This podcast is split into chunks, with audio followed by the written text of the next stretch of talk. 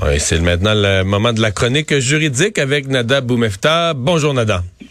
Bonjour. Évidemment, un sujet majeur euh, aujourd'hui, euh, cette euh, condamnation là, de la mère, le verdict du jury. Est-ce que tu as, de la belle-mère, pardon, est-ce que tu as déjà vu un verdict de jury arriver aussi rapidement? 10h30 ce matin, ils se retrouvent réunis et...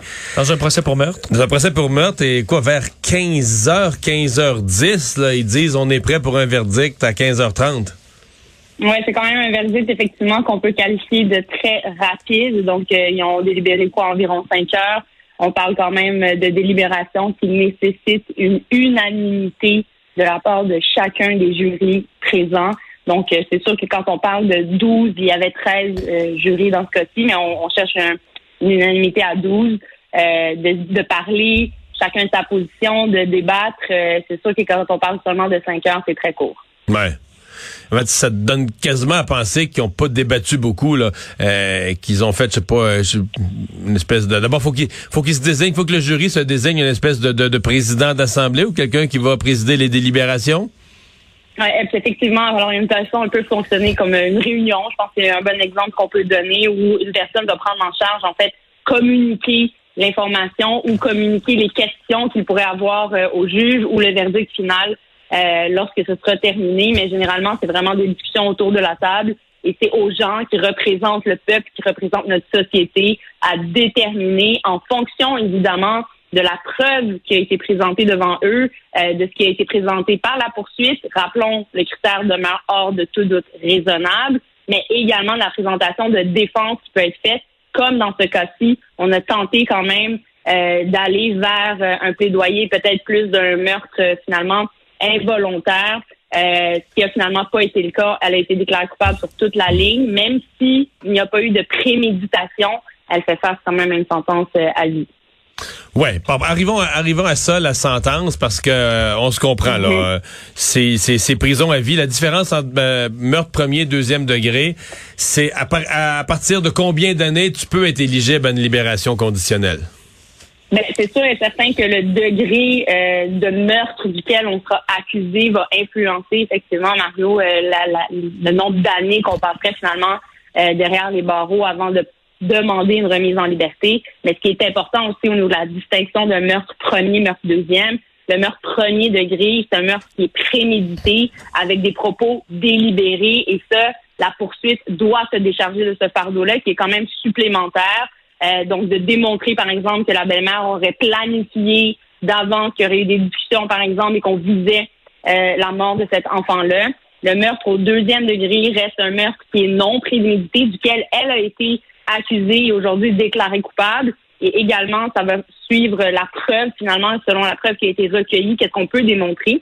Et ce qui est intéressant dans ce dossier-ci, c'est vraiment la, la particularité de la présentation de la preuve qui a été faite preuve d'expert quant à la mort euh, de la jeune fille, de quelle façon elle est décédée. Et c'est ce qui a joué tant au niveau de la défense que de la poursuite, mais vraisemblablement, le jury euh, en est venu à une conclusion que la petite, d'abord, les experts les deux ont conclu qu'elle est décédée par suffocation, mais que le fait ou non qu'elle soit morte par suffocation par les voies aériennes, donc le fait que la belle-mère aurait supposément mis du papier euh, ruban sur le nez et le visage de la petite, qui lui bloque finalement toute respiration, versus l'autre expert qui est venu euh, dire qu'elle était morte de suffocation, mais probablement du fait qu'il y avait trop de tours de tape autour de son petit corps fragile et frêle. C'est de là qu'elle a perdu finalement euh, accès à toute air et qu'elle en est décédée. Et la défense plaidait finalement ce côté involontaire à la mort, la conséquence malheureusement, qui, est survenu dans cette histoire-là, qui a touché tout le Québec, là, hmm. évidemment. Donc, cette distinction-là est importante. Le juge également, je tiens à le mentionner, donne des directives au jury avant d'aller euh, prendre le temps de réfléchir à tout ça. Et c'est des directives en droit, puisque le juge devient, dans les cas de, de procès devant jury, le juge de droit et le jury juge des faits.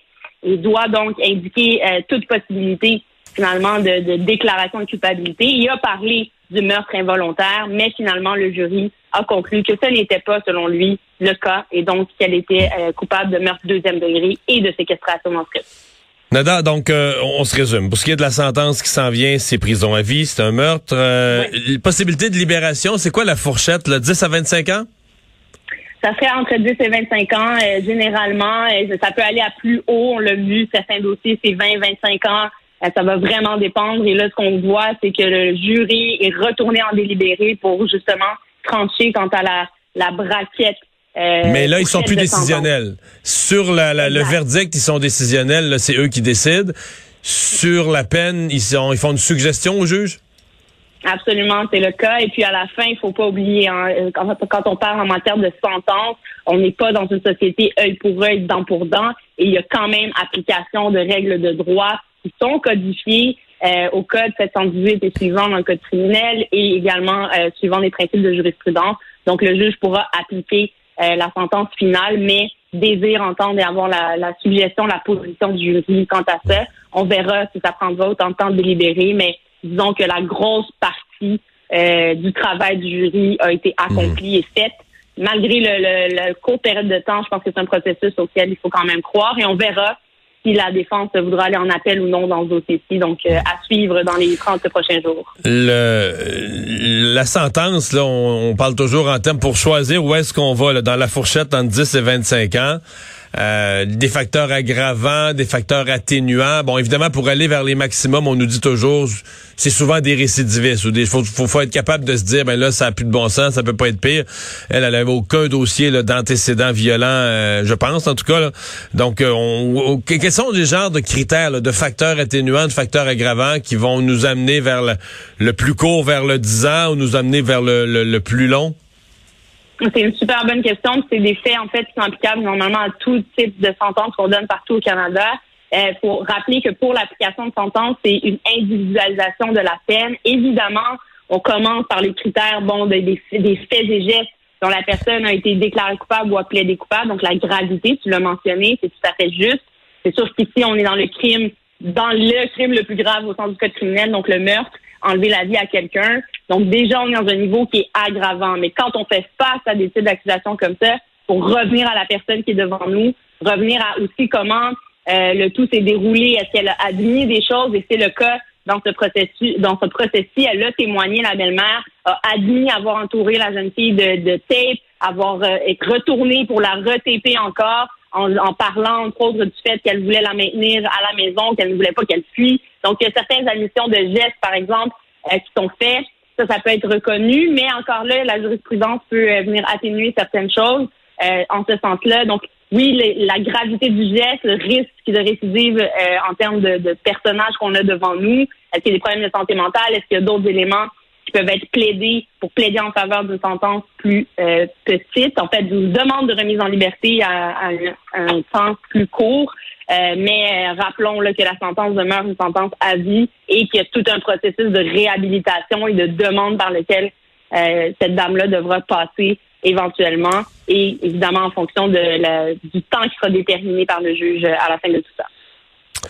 Eh bien, ben on va voir euh, les euh, les prochaines étapes. Euh, procès très important. Donc on le rappelle pour les gens qui étaient pas là plus tôt, la belle-mère de la fillette de, la, de la fillette de Granby, oui, coupable de meurtre deuxième degré, coupable de séquestration. Le jury qui aura réglé ça en moins de cinq heures de délibération. Merci beaucoup.